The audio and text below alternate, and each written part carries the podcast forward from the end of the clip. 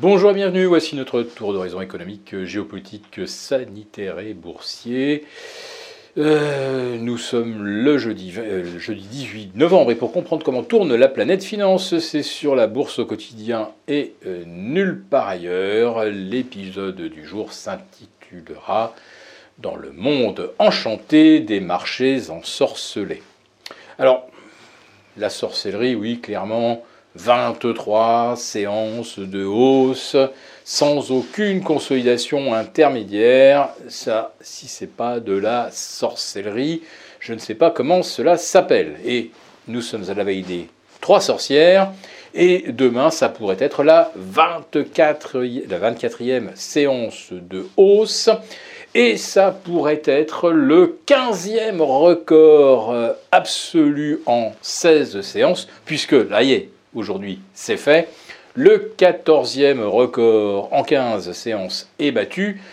Au-delà de 20 400 pour le CAC 40 Global Return et pour notre PX1, eh bien, euh, il caracole maintenant au-delà des 7180.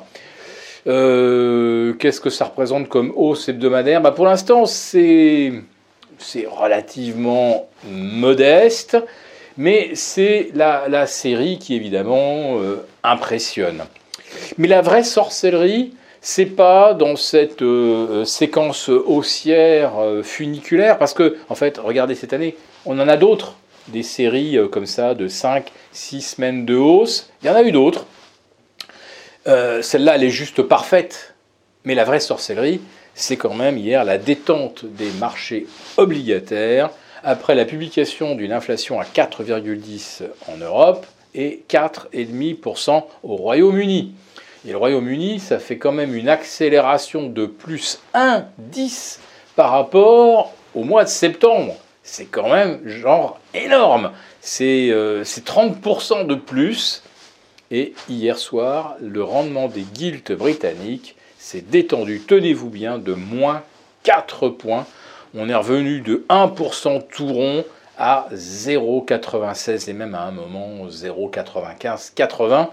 Euh, le jour où vous annoncez la plus forte accélération de l'inflation depuis 20 ans, vous avez le marché obligataire qui se détend. Alors là, oui, je le dis clairement, c'est de la sorcellerie.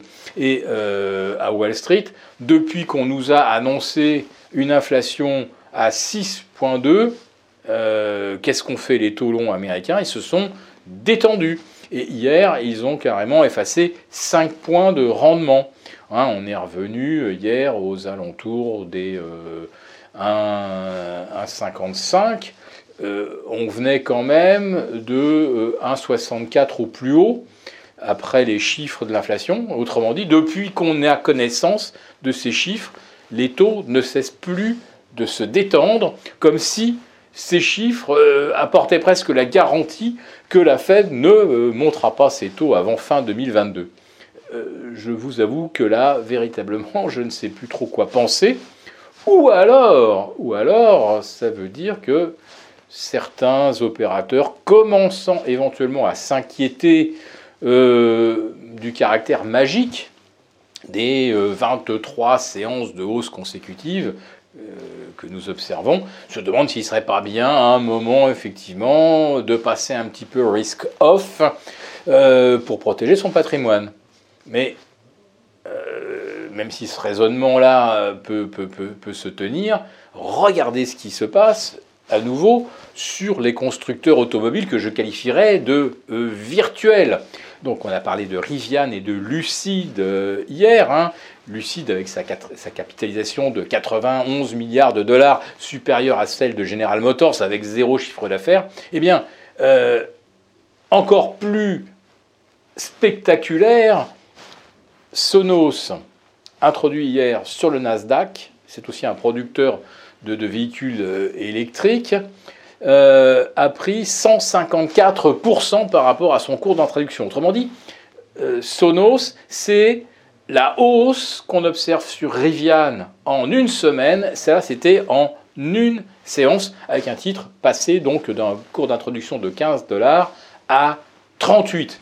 Alors la capitalisation boursière, je l'ai cherché, je, ne l'ai pas trouvé, mais on doit se situer forcément un petit peu au-delà de 30 milliards de dollars. Pour là aussi, euh, pas de chiffre d'affaires et probablement pas de chiffre d'affaires avant fin 2023, puisque c'est un constructeur qui serait euh, une filiale, et vous allez voir, c'est très rassurant, euh, une filiale du groupe immobilier Evergrande, qui s'était diversifié dans l'automobile. donc un, quelque part donc un, actionnaire euh, chinois qui euh,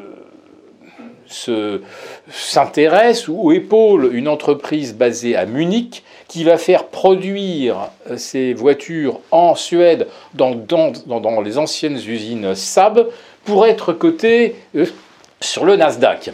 Tout ça prend 154% à l'ouverture, ne produit pas de véhicules et ne, euh, pour l'instant euh, ne dégage que des pertes. Voilà. Donc quand je vous dis dans le titre euh, le monde merveilleux, féerique et ensorcelé, je dois dire qu'effectivement cette période de bourse, il n'en a pas d'équivalent dans l'histoire, même du temps des dot-com. Euh, quand on regardait ou quand on regardait des introductions euh, d'entreprises qui faisaient pas de chiffre d'affaires et qui arrivaient à côté un milliard, on ouvrait des grands yeux. Euh, aujourd'hui, c'est pas un milliard pour une entreprise qui, qui a zéro chiffre d'affaires, c'est entre 100, entre 30 et 150 milliards. Voilà. Donc on est effectivement dans une autre dimension, donc un monde enchanté et ensorcelé. Si cette vidéo vous a plu, n'hésitez pas à nous mettre un pouce. On se retrouve demain pour une quotidienne où évidemment on fera un petit peu le point mensuel sur cette échéance novembre qui va s'achever sans qu'il y ait eu aucune consolidation sur les indices, donc depuis 4 semaines.